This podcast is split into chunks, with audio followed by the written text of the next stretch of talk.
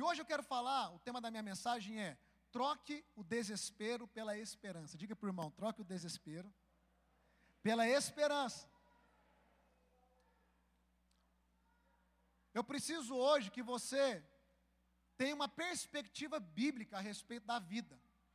A primeira é que a vida é composta de tribulações e de testes. Mas a segunda é que o que nos aguarda diariamente, independente das tribulações e de testes, é a mão do Senhor nos movendo, é a mão do Senhor nos promovendo, é a mão do Senhor nos guiando, é a mão do Senhor nos direcionando. E nós precisamos começar a olhar para a vida e para o futuro. E hoje, se você olhar para o mundo, qual é a perspectiva do mundo para 2021? É uma perspectiva totalmente negativa. É uma perspectiva totalmente pessimista. Os rumores para 2021 são rumores de crise. Porque o auxílio emergencial vai acabar. Ou já acabou, se eu não me engano. São rumores de uma nova onda de coronavírus. São rumores de lockdown. São rumores de crise na economia. Esses são os rumores do mundo para 2021. A minha pergunta é: quais são os seus? Quais são os nossos? Quais é a nossa, qual é a nossa perspectiva para 2021? Nós vamos entrar na mesma frequência do mundo caído? Nós vamos entrar na mesma frequência do homem caído? Nós vamos entrar na mesma frequência do príncipe desse mundo, que é uma frequência de pânico, que é uma frequência de medo, que é uma frequência de crise. Essa é a frequência que o diabo atua. Desde a queda do homem, o diabo atua dessa forma, mas essa não é a frequência, não é a linguagem e não é a ótica do evangelho. No mundo passarei por, por aflições, mas tem de bom ânimo, eu venci o mundo, diga amém. Como diz Tiago, domingo passado, que tende por toda alegria o passardes por provações, porque uma vez que a sua perseverança tem ação completa, ela produz aperfeiçoamento, integridade, ou seja, ela é produtiva. Se você souber passar pelas tribulações, então eu tenho que enxergar as tribulações com um viés positivo, com um viés de fé, com a perspectiva de fé, e não pessimista, e não incrédula, e não negativa. E eu decidi que eu sempre vou enxergar o meu futuro por uma perspectiva positiva de fé e de vitória. E hoje você precisa configurar ou reconfigurar a sua visão. Se você está nessa frequência aí, querido, você não está na frequência do céu. A frequência do céu não é de más notícias, a frequência do céu é de boas novas. A frequência do evangelho não é de pessimismo, a frequência do evangelho é de boas novas. Eu quero ler com você Romanos capítulo 4, verso 18. Porque se você já está desesperado, ou permitindo o desespero encher o seu coração, a ansiedade encher no seu coração, hoje, em nome de Jesus, você vai trocar o desespero pela esperança. Pela esperança. Romanos 4, verso 18 diz: Abraão, esperando contra a esperança, creu para vir a ser pai de muitas nações segundo lhe fora dito: assim será a tua descendência. E sem enfraquecer na fé, embora levasse em conta o seu próprio corpo amortecido, sendo já de cem anos, e a idade avançada de Sara, não duvidou por incredulidade da promessa de Deus. Quem aqui não duvida da promessa de Deus, diga amém. Mas pela fé se fortaleceu, dando glória a Deus, estando plenamente convicto de que Ele era poderoso para cumprir o que prometera. Você crê que Deus é poderoso para cumprir o que Ele prometeu na sua vida? Querido, nós temos que estar como Abraão, plenamente convictos. Eu olho para esse texto e é interessante, eu quero só corrigir algo aqui, porque as pessoas, olha para cá, as pessoas, elas acham que fé é ignorar a realidade dos fatos, mas não é. A Bíblia diz que Abraão levou em conta o seu próprio corpo amortecido.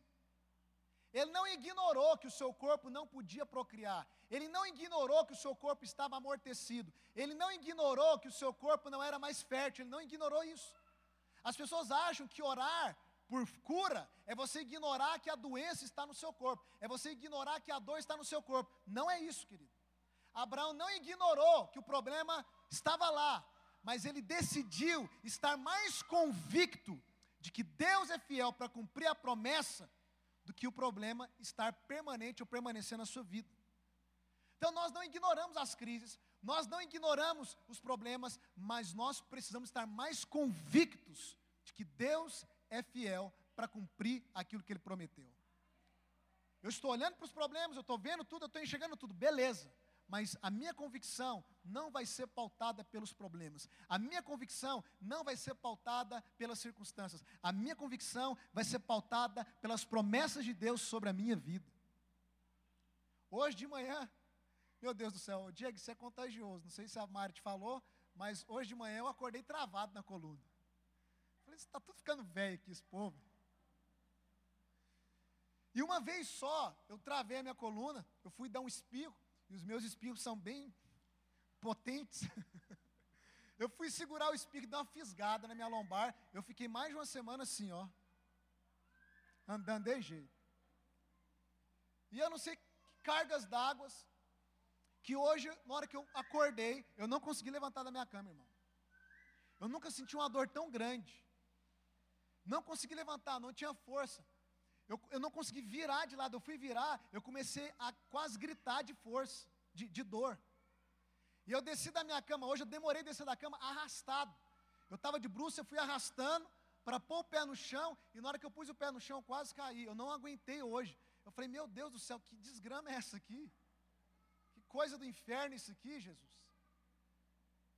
Porque eu não fiz nenhum exercício pesado, eu não fiz nada. E eu estou com uma dor na lombar já faz um tempo, por causa das heranças minhas, das minhas artes passadas, de capoeira que eu praticava, de cair de telhado, de pular muro. E eu era, irmãos, eu era tentado pelo Satanás. E eu andava de bicicross, então época eu andava de bicicross, né? a gente pulava, pulava de, um, de uma rampa e caía na outra. Uma vez eu caí com a roda de trás e a bicicleta virou, eu bati o cox. Eu fiquei mais de 10 minutos sem sentir minhas pernas. E eu pensei, rapaz, será que a herança de toda essa arte está chegando agora? E aí, eu falei, meu Deus, hoje tem culto. A Esther está viajando, né? Posso passar a palavra para alguém, porque dá tempo de estudar. E aí eu levantei, eu falei, eu não aceito isso, não aceito isso, não aceito isso aqui. Eu comecei a orar. E eu andando assim todo duro, Fui fazer xixi, precisei pedir para o Davi levantar a tampa do vaso, irmão. Você, você entendeu como que tava, o negócio estava feio, que eu não conseguia abaixar para levantar a tampa. Eu falei, não aceito isso aqui. A Valéria desceu, e teu Domingo Kids, eu fiquei lá em cima, eu comecei a andar, comecei a andar, comecei a declarar, comecei a declarar. Eu falei, Deus, eu estou sentindo essa dor, mas eu quero declarar agora cura completa. Eu quero declarar, eu comecei, eu comecei a fazer uns alongamentos e tal. Aí de repente, moço, eu comecei a ficar flexível, e o Davi lá olhando para mim, e eu andando pro, um lado para o outro assim, é 100%, eu quero 100%, é 100%, 100%.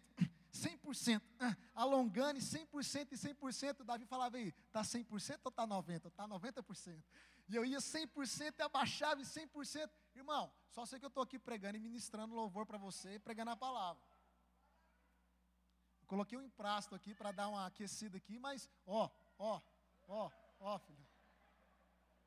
Falei, eu vou pregar sobre fé hoje. E no dia que eu vou falar sobre fé, a minha coluna trava, moço. Que negócio é esse? Eu não aceito isso. Eu vou pregar sobre você mudar a sua perspectiva para uma esperança, porque a, a, fé, a esperança faz parte da fé. Hebreus 11 diz que a fé é a certeza das coisas que se esperam e a convicção de fatos que não se vêem. Então existe uma esperança com a qual Abraão também esperou, que faz parte da fé. Existe uma esperança que crê contra uma outra esperança que é a esperança do mundo, é a esperança natural, a esperança lógica. A esperança lógica humana é uma esperança que só continua viva se ela ainda enxergar possibilidades de mudança. Mas a esperança de Abraão, ela é, chega a crer até mesmo contra a esperança natural, porque ela não vê possibilidade nenhuma de mudança, mas ela continua crendo. Ele prometeu, ele é fiel para cumprir. Ele prometeu, ele é fiel para cumprir. É com esse olhar que nós precisamos começar a olhar para 2021, irmão. Com esse olhar de esperança.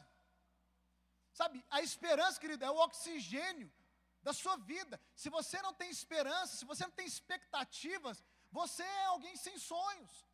Você é alguém que vegeta, você não vive, irmão. Se você não tem esperança, os seus anos, eles perdem sentido, propósito, porque você nunca vai estar na expectativa de algo bom acontecer na sua vida. E o pior é você estar sempre na expectativa de coisas ruins acontecerem na sua vida.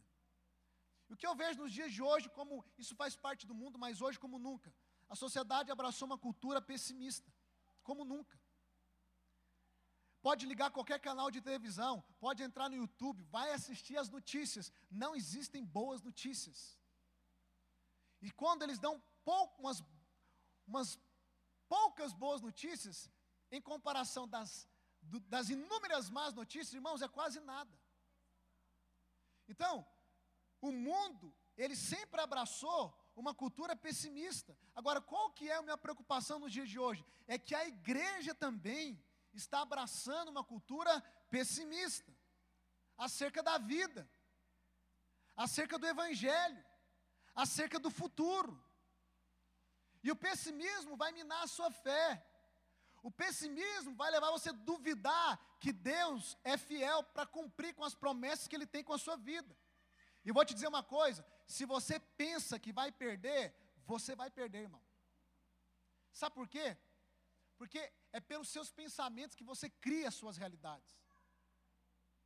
O autor de Provérbios deixou isso bem claro. Assim como a alma se imagina, assim ela é. Você sabe qual que é o maior trabalho do Evangelho depois de você ser salvo? É mudar seu mindset, é mudar a sua mente, é mudar os seus valores, é mudar a sua perspectiva. Escuta o que eu vou te falar. Olha para cá. Nem sempre as circunstâncias vão mudar. Muitas vezes é a sua ótica em relação às circunstâncias que vai mudar.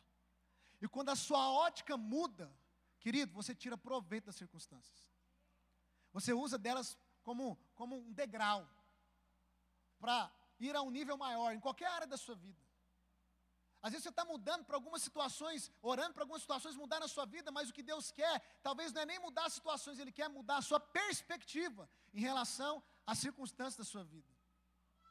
Às vezes sim, Ele muda as, as circunstâncias, às vezes Ele muda é a sua perspectiva.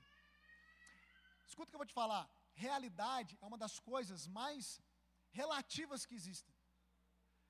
A realidade não é a mesma para todo mundo.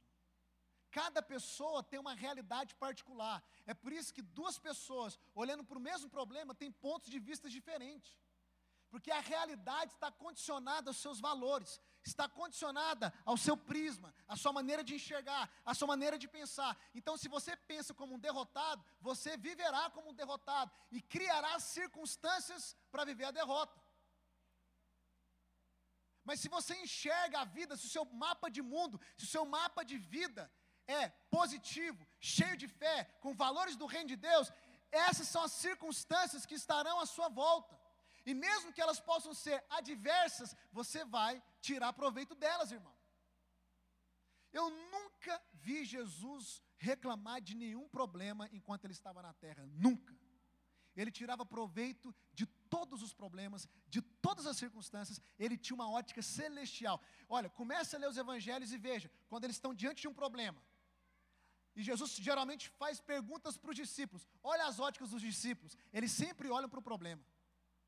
A multidão está com fome. Qual que é a ótica dos discípulos? Manda esse povo embora. Qual que é a ótica de Jesus? Dê a eles você de comer. A ótica de Jesus é diferente. Eles encontram o enfermo. A pergunta é: quem pecou? O pai ou ele para que estivesse assim? A ótica de Jesus: ninguém pecou, ele está assim para que Deus possa manifestar a sua glória, para que a glória de Deus seja manifestada através dele. Então você percebe que a situação é a mesma, mas a ótica é diferente, mas e quando a ótica muda e opera, aí a circunstância muda. Se os discípulos estão diante do enfermo com essa ótica pessimista, o cara continua enfermo. Mas em Jesus chega com uma ótica celestial, positiva, de fé, de credulidade, o enfermo é curado. Irmão, a física quântica explica isso. Vai, coloca lá no YouTube, física quântica. A física quântica já definiu, e eles estão estudando isso, que o átomo, ele muda de forma de acordo com a perspectiva daquele que visualiza ele. A visualização da pessoa muda a direção do átomo. Sabe o que é átomo? Sabe o que é átomo? Isso aqui é átomo, isso aqui é átomo, isso aqui é átomo. O mundo visível, o chão, tudo que é matéria é átomo.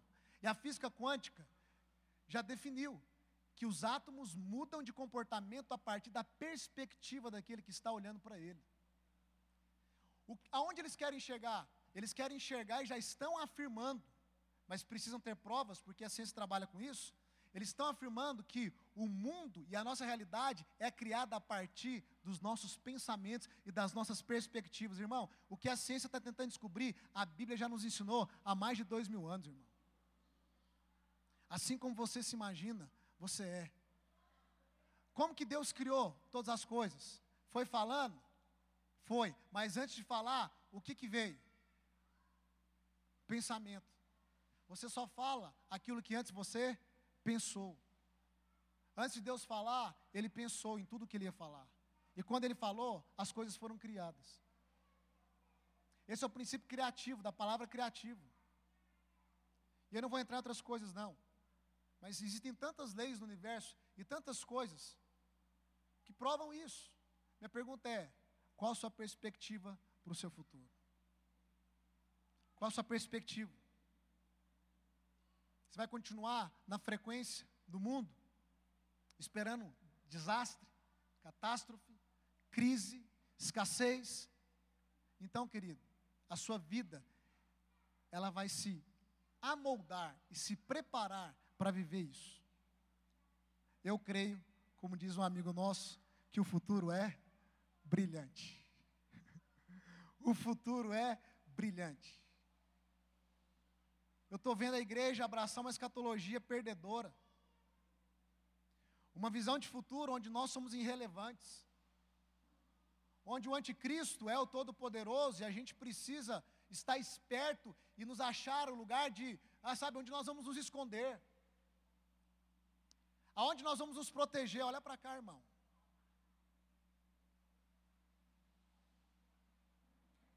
Onde nós vamos nos, nos proteger? Como nós vamos escapar?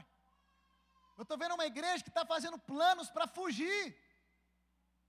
Mas eu não olho para o Evangelho, eu não vejo o Evangelho, nem a escatologia do Evangelho, nem a visão do Evangelho sobre um povo que faz planos para fugir. Eu vejo um povo que faz planos para enfrentar os seus inimigos crendo num Deus que é poderoso para derrubar os seus gigantes. A igreja está abraçando essa cultura pessimista, irmão, que não tem nada a ver com a cultura celestial. A cultura do reino de Deus não é uma subcultura que está debaixo da cultura que prevalece no mundo, de uma cultura de pânico, de medo, não é. A cultura do reino de Deus, ela é a cultura que prevalece, sempre vai prevalecer. A minha pergunta é: ela está prevalecendo na sua vida? Qual é a cultura que está prevalecendo na minha vida e na sua vida? Uma cultura de pessimismo, de medo, de pavor, esperando que 2021 seja um ano pior que 2020, ou uma cultura de fé, de triunfo, de vitória, sabendo que aquele que prometeu é fiel para cumprir? É com esse prisma que eu quero olhar o meu futuro. O reino de Deus nunca vai ser uma subcultura. Em Mateus 13, Jesus deixou bem claro ali, ele usa as potencialidades do reino de Deus. Ele diz: o reino de Deus é como uma pequena semente de, de, de mostarda, que quando plantada se torna a maior das hortaliças, a ponto das, das aves virem e achar abrigo nos seus galhos. O reino de Deus é como um fermento ali, o fermento é usado no aspecto positivo, que uma mulher pega uma pequena porção de fermento, joga sobre toda a massa e toda a massa é influenciada pelo fermento. Irmão, o reino de Deus não é subcultura, o reino de Deus é a cultura que vai prevalecer até os últimos dias. E talvez seus olhos não estão vendo isso, porque na sua vida isso não é realidade. Mas a partir de hoje, você vai mudar o seu foco, o seu prisma. Você vai trocar o desespero pela esperança. Troque o desespero pela esperança. Comece a enxergar um futuro baseado nas promessas de Deus, naquilo que Deus falou, na palavra de Deus, e não naquilo que o mundo está falando, e não naquilo que a mídia está falando. Irmão, parece que a ficha de alguns irmãos não caiu ainda. Os próprios secularistas criticam a mídia. Eles mesmos deixam bem claro que a mídia só vai disseminar pavor, medo, com o intuito de nos manipular. eu não vou andar na frequência desse mundo, eu vou andar na frequência dos céus, baseado no Evangelho. A Bíblia não é um livro de desespero, a Bíblia é um livro de esperança. Sabe de uma coisa, querido? Até nos juízos, até os juízos bíblicos, são motivos para nos alegrarmos. Porque nós não vamos estar debaixo de nenhum juízo da parte de Deus. Os juízos é justamente para nos, nos livrar de uma má geração e de um mundo caído. O juízo de Deus foi assim. O juízo de Deus lá em Noé foi para livrar a família de Noé de um mundo totalmente caído, pervertido, corrompido. A Bíblia é bem clara em dizer que o único justo que Deus achou naquela geração foi Noé, irmão. O juízo ali era a única esperança para Noé e a sua família ter um novo recomeço e viver algo poderoso da parte de Deus. Então, até os juízos na Bíblia são positivos, são gloriosos, nos dá esperança de viver o novo de Deus. Diga amém. A vida verdadeira, querido, é marcada pela esperança. A esperança bíblica, que é uma esperança sobrenatural, que é uma esperança em Deus que é uma esperança nas suas promessas, que é tão robusta, que continua esperando mesmo contra a própria esperança humana. A esperança lógica. A esperança humana é uma esperança lógica, que não vê saídas, que não vê possibilidades. A esperança em Deus não precisa enxergar saídas, não precisa enxergar possibilidades. A esperança em Deus resulta de estarmos plenamente convictos que aquele que prometeu é fiel para cumprir. Ponto. Essa foi a fé de Abraão. Deus prometeu um filho para ele, cuja descendência seria em cuja descendência seria abençoada todas as famílias da terra. Abraão já estava amortecido, Sara era estéril e estava velha. Presta atenção, Sara não podia ter filhos só porque ela estava velha. Sara nunca pôde ter filhos. Além de ser estéril, ela ainda tinha passado da idade. Ela não ovulava mais. Ela não tinha mais desejo pelo seu marido. E vice-versa. Os dois estavam de idade avançada. Mas tem um detalhe: que mesmo perante todo esse, esse cenário, a promessa de Deus não tinha sido invalidada. A promessa de Deus estava vigente. E contra todas as possibilidades humanas, contra todos os prognósticos da terra, ou seja, todo mundo certamente dizia para Abraão e para Sala: é impossível, não tem nem medicina que resolve isso, querido. Acabou, passou o tempo para vocês. Talvez há pessoas com enfermidades que o médico disse isso, é impossível, a medicina não pode resolver nada. Talvez há um problema no seu casamento, problema na sua família, que as pessoas já disseram, é impossível, não há nada que pode ser feito. Esse é o cenário da vida de Abraão e da vida de Sara. Mas eles decidiram esperar contra todo o prognóstico da terra, contra todo o bom senso da razão humana, e não duvidando, diz o texto, mas se fortalecendo em fé, Abraão deu glória a Deus, mesmo contra a esperança lógica, humana e terrena, porque ele sabia que aquele que prometeu é fiel para cumprir. Irmão, quando você começar a fraquejar, você precisa começar a exercitar sua fé, a alimentar sua fé, a começar a declarar as, as promessas de Deus, a começar, a, sabe, a absorver a literatura bíblica, a encher o seu coração de fé. Abraão se fortaleceu em fé. Ele não se fortaleceu no consolo de homens, ele não se fortaleceu em algo que a medicina poderia talvez propor para ele, que na verdade nem existia na sua época. Ele fortaleceu na fé. E com essa esperança, Abraão olhou para o seu futuro. Com essa esperança, Abraão continuou caminhando e dizendo e declarando: Eu serei, ou eu já sou, pai de multidões. Com essa esperança, Abraão continuou crendo contra a esperança dos homens. Com essa esperança, Abraão continuou crendo que dele sairia um descendente cuja todas as famílias da terra seriam plenamente abençoadas. Diga amém. Eu vou te falar, nós somos descendentes de Abraão, ele é nosso pai na fé. Somos através de Isaac.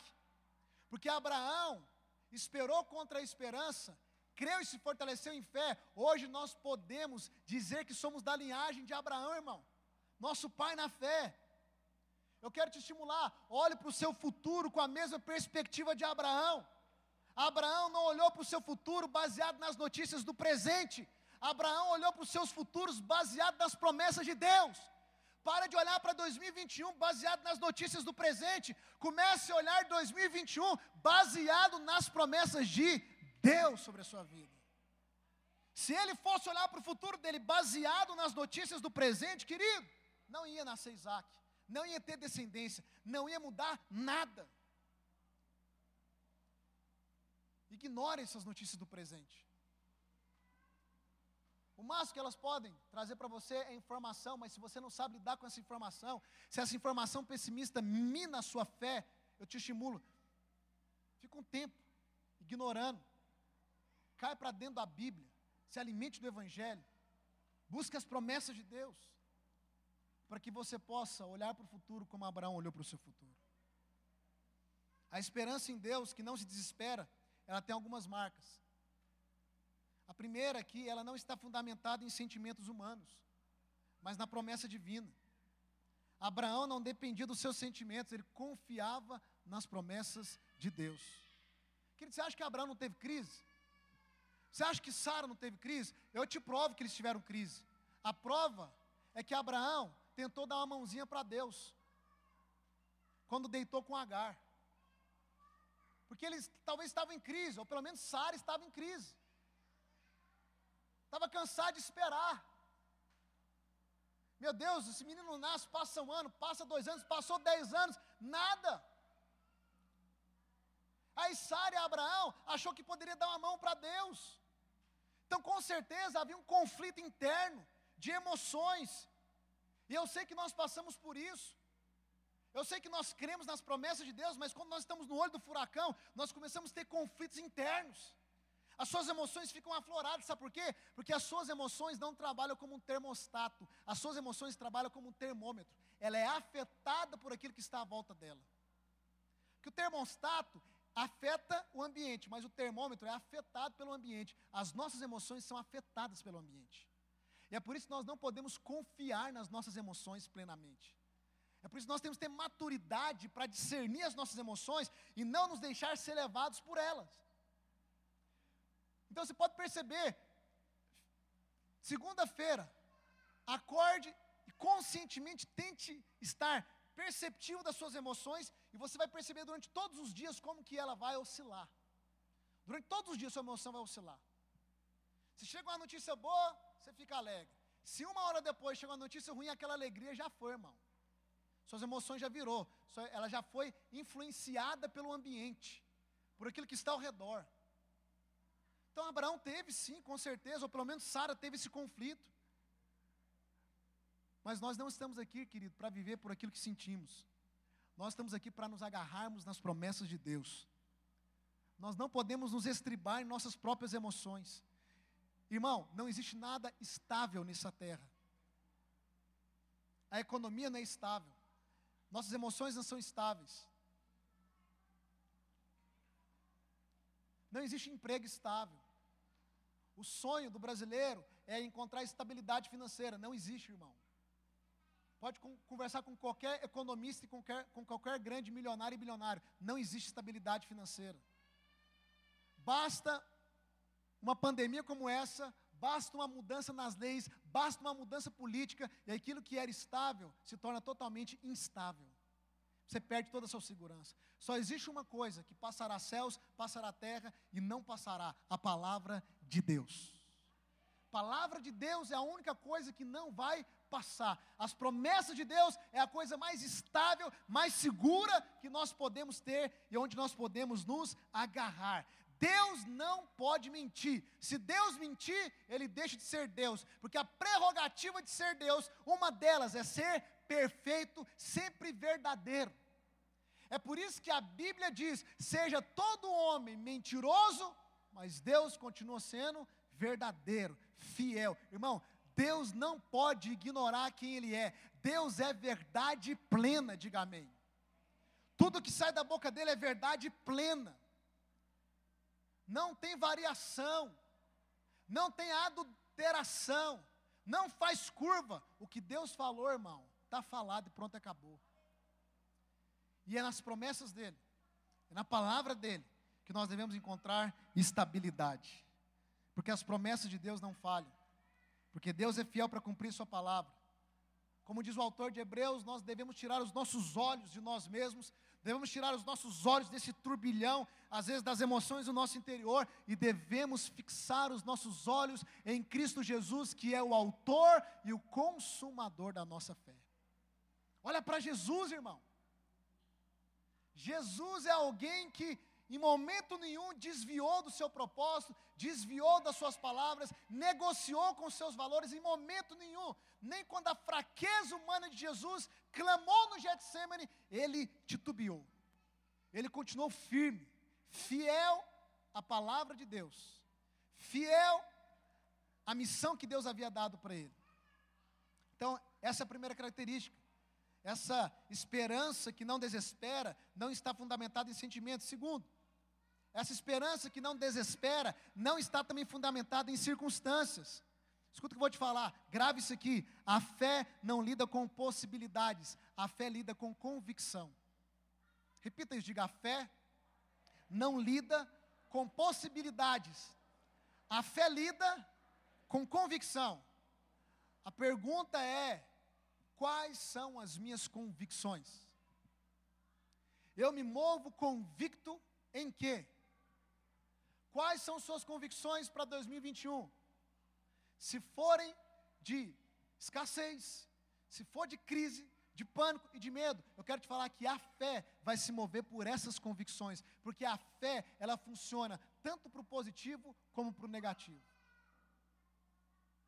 Até a psicologia explica isso através do, do sintoma das doenças psicossomáticas. A pessoa é saudável, mas ela começa a encontrar doença e alimentar sua mente, ela começa a depositar convicção que ela está doente, o que, que acaba acontecendo? O corpo dela desenvolve doença. Porque a fé, ela, ela vai andar nos dois polos, irmão. Ou ela anda para o polo positivo, ou ela anda para o polo negativo. Ou ela se apega à verdade da palavra de Deus, ou ela se apega às mentiras do diabo. Adão exerceu fé nas mentiras do diabo lá no Éden ele resolveu acreditar em Satanás e não em Deus. E a fé de Adão ali o levou aonde o levou e levou todos nós juntos. Então a fé, ela não lida com possibilidades, ela não está procurando possibilidades. A fé olha para o interior, a fé está olhando para dentro e dizendo o seguinte: quais são as suas convicções? O que você está convicto? Quais são as suas certezas? São essas convicções que vão definir o seu 2021, da sua vida diariamente. A fé não contempla circunstâncias, opera por convicções e sempre contemplando a Deus, a Cristo. Abraão sabia que Deus poderia fortalecer o seu corpo, e ele sabia que Deus poderia ressuscitar a fertilidade no ventre de sua mulher. Abraão sabia que o filho da promessa não seria fruto de um nascimento natural, mas seria fruto de uma ação sobrenatural. Irmão, presta atenção: existem coisas na sua vida, da parte de Deus, que elas não vão vir mediante uma ação natural. É uma ação sobrenatural. O que vai vir mediante uma ação natural, você não precisa de Deus. Suas capacidades podem produzir isso. Agora, o que vem da parte de Deus vai exigir uma ação sobrenatural, uma intervenção sobrenatural. Querido, Abraão é considerado o pai da fé. Porque, primeiro, além de crer na promessa, além de esperar contra a esperança, você lembra quando Abraão foi levar Isaac para ser sacrificado? A Bíblia diz que o autor de Hebreus vai dizer que quando Abraão subiu, subiu o monte para sacrificar Isaac, ele disse para os servos: fiquem aqui, que eu e, menino, eu e o menino iremos adorar a Deus e voltaremos. Ele tinha certeza que ia voltar com o filho dele. O autor de Hebreus vai dizer que Abraão tinha essa certeza porque ele tinha convicção que Deus era poderoso para ressuscitar Isaac. Mas só tem um problema, irmão. Nenhum, nenhum morto tinha sido ressuscitado desde então. Abraão não tinha nenhum testemunho para se apegar. Abraão não tinha nenhuma história que antecedesse a dele para dizer: olha, uma vez Deus ressuscitou alguém, e eu creio que ele pode fazer a mesma coisa. Ele não tinha isso. Esse homem é um homem de fé e de uma esperança viva em fé, porque esse homem, ele simplesmente decidiu se mover pelas suas convicções na promessa de Deus. Ele não procurou alguma possibilidade. Hoje nós, sabe, o autor de Hebreus diz que nós estamos cercados por uma nuvem de testemunhos. E isso nos leva a enxergar possibilidades. Porque quando você percebe que Deus fez na vida de um, fica mais fácil crer que Ele fez na sua vida, amém? Mas Abraão não tinha uma testemunha de ressurreição, irmão. E ele acreditou que Deus poderia não só ressuscitar a fertilidade no ventre de Sala, mas Deus também podia ressuscitar o próprio filho dele. Ele subiu aquele monte para matar Isaac, irmão. Ele ia matar, mas ele tinha convicção: ele vai descer vivo junto comigo. Porque o mesmo Deus que ressuscitou o ventre da minha mulher para dar luz a ele, é o mesmo Deus que vai ressuscitar ele também. A esperança que não se desespera, não olha ao redor, ele olha para cima, não vê as circunstâncias, ela contempla o próprio Deus que está acima de todas as circunstâncias.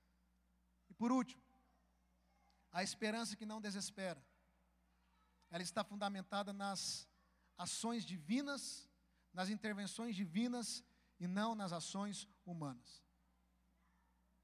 Abraão fraquejou? Fraquejou.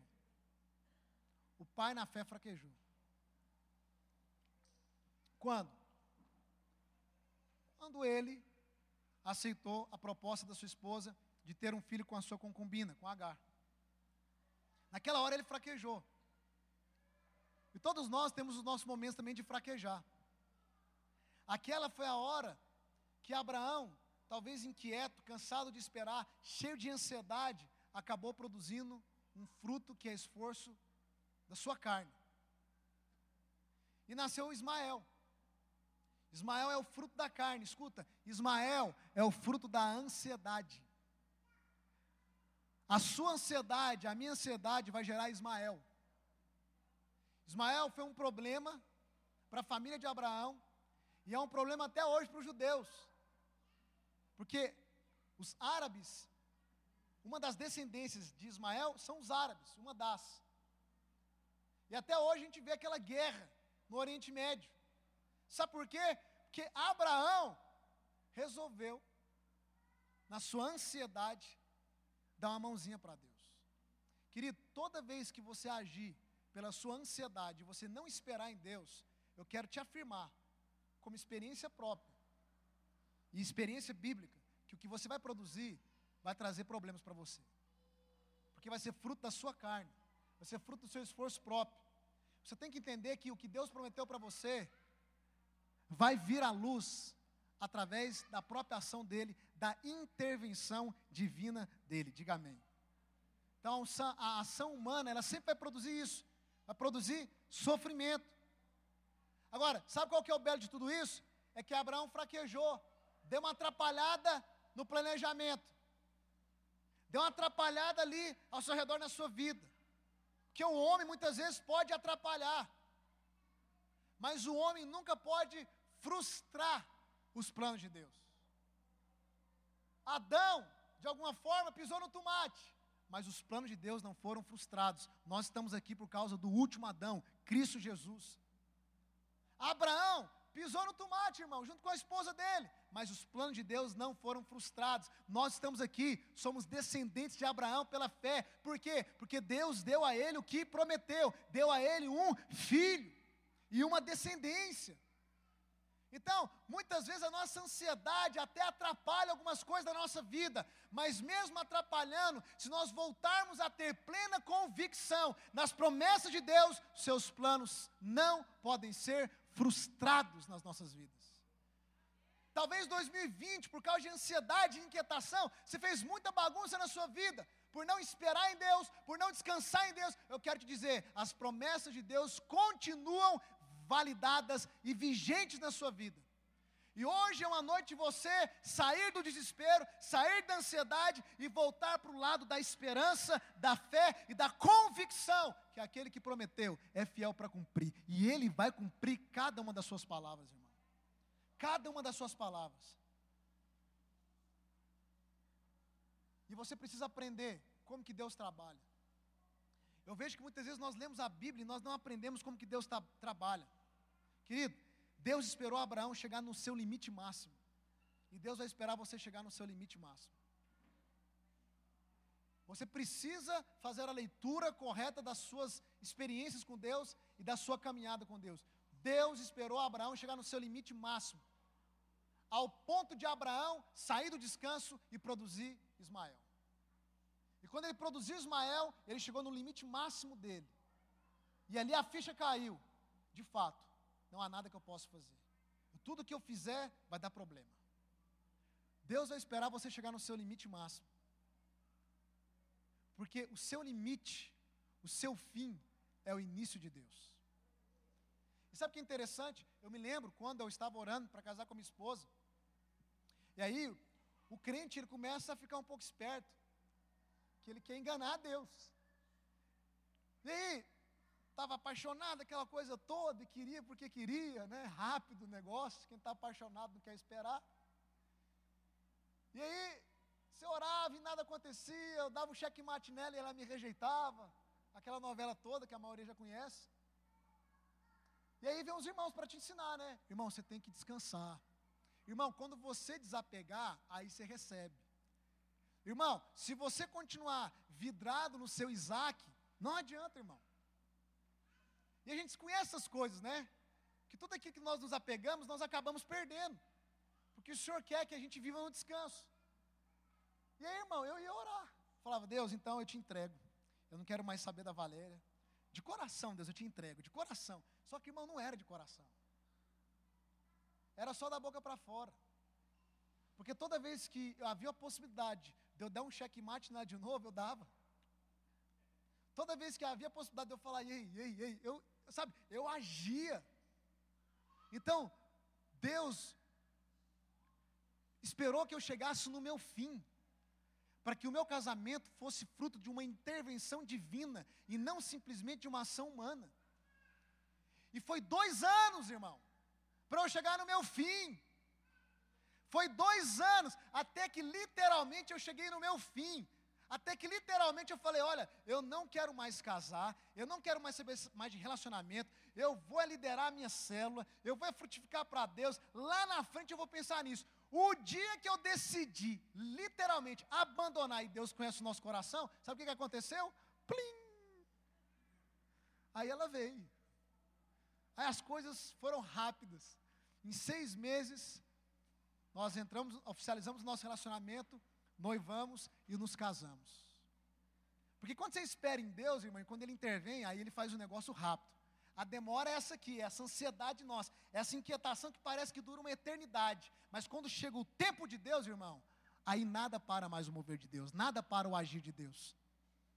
Mas não adianta você ficar aí, Deus, eu já te entreguei. Deus sabe o seu fim, Ele conhece o seu limite. Quando você acha que você está à beira de um colapso, à beira de um surto, você não aguenta mais a situação, eu quero te dizer que Deus ainda sabe que você não está no seu fim. Eu já tive crises com Deus. É o Jacó lutando com o anjo, onde eu achei que eu iria surtar, eu achei que eu iria pirar. Eu brigava com Deus, entrava no meu quarto, achando que sabe, depois daquele dia, ou mudava ou acabou. Irmão, não era o meu fim, era só meu chilique diante de Deus. Deus sabe, Ele te conhece, Ele sabe até onde você aguenta ser esticado. E Ele vai esperar você chegar até o seu limite máximo. Quando você chegar no seu limite máximo, aí ele vem com a intervenção dele, porque toda promessa é fruto de mover e de intervenção divina e não tem nada a ver com as mãos do homem. Nada. Não tem nada a ver. Aplique isso em qualquer área da sua vida. Eu sei que o Senhor cuida de nós, irmão. Eu sei que o Senhor vai testar a nossa fé como já está testando. E eu sei que talvez em algumas áreas, Ele vai esperar com que cheguemos no nosso limite. Mas é no nosso limite que começa o verdadeiro agir de Deus. O seu limite, irmão, não limita a Deus. As suas impossibilidades não trazem possibilidades para Deus. O que é impossível para o homem é possível para Deus. E quando o homem chega ao fim dos seus recursos, Deus ainda tem disposição, ou à sua disposição, toda a sua grandeza, toda a sua riqueza, todo o seu poder, que é infinito e que é insondável. E hoje você vai trocar essa perspectiva negativa e de desesperança por uma perspectiva de fé e de esperança para um 2021. Queria que você ficasse de pé no seu lugar.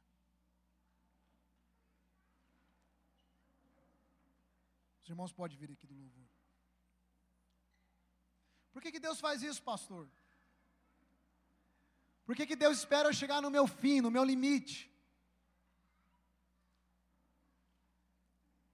Porque Ele quer que você confie somente nele. Ele quer que você tenha alegria, descanso e confiança somente nele.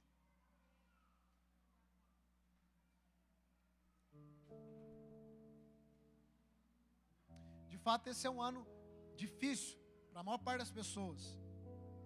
Eu quero te dizer, irmão, como diz o apóstolo Paulo,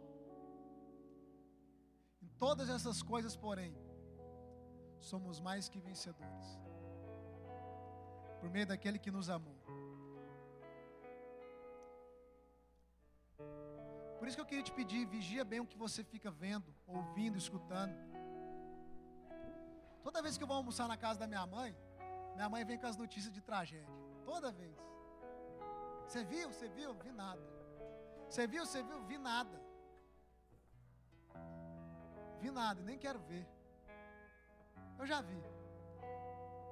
Eu vejo algumas coisas, mas não faço delas meu alimento. Eu posso ver muitas coisas, mas eu posso decidir o que vai ser o meu alimento. O que se torna alimento? Aquilo que eu decido crer. O que eu decido crer se torna o meu alimento. Eu decido crer no evangelho que são as boas novas do céu para a terra. Eu decido crer numa esperança que acredita até mesmo contra a própria esperança natural. Eu decido crer num Deus que fez promessas para a minha vida, que fez promessas para a sua vida e que fez promessas para um povo e que é fiel para cumprir cada uma das suas promessas. Eu decido crer que a nossa cultura celestial não é uma subcultura e que nós não vamos nos dobrar diante das ameaças e de uma agenda maligna e satânica que está sendo colocada em prática. Querido, existe uma agenda maligna? É claro que existe. Desde o Éden, existe um mover paralelo que é do diabo, existe uma agenda maligna, existem pessoas no poder desse mundo que sabem o que eles estão fazendo, existe, mas a agenda celestial é superior à agenda maligna. E a agenda celestial sempre vai suplantar a agenda maligna. E por quê? Porque eu sirvo a um Deus que nunca experimentou a derrota. Eu sirvo a um Deus que é um Deus de triunfo. Por isso que Ele é Deus, irmão. Porque Ele é um Deus de triunfo, de vitória. Ele é um Deus que governa. Ele não perdeu o controle e governo de nada tudo está completamente alinhado de acordo com o seu querer, de acordo com a sua vontade, de acordo com as profecias. Querido, até o diabo está alinhado com as profecias do céu, porque até o diabo tem que agir de acordo com as profecias de Deus. Porque até o diabo é um instrumento útil para aquilo que Deus está fazendo nessa terra. Eu vou olhar para o meu futuro sempre com um olhar positivo, de fé e de esperança. Sempre, sempre, sempre, sempre. Eu decido crer nisso. Eu não vejo a Bíblia me dando outra opção a não ser essa é a única opção.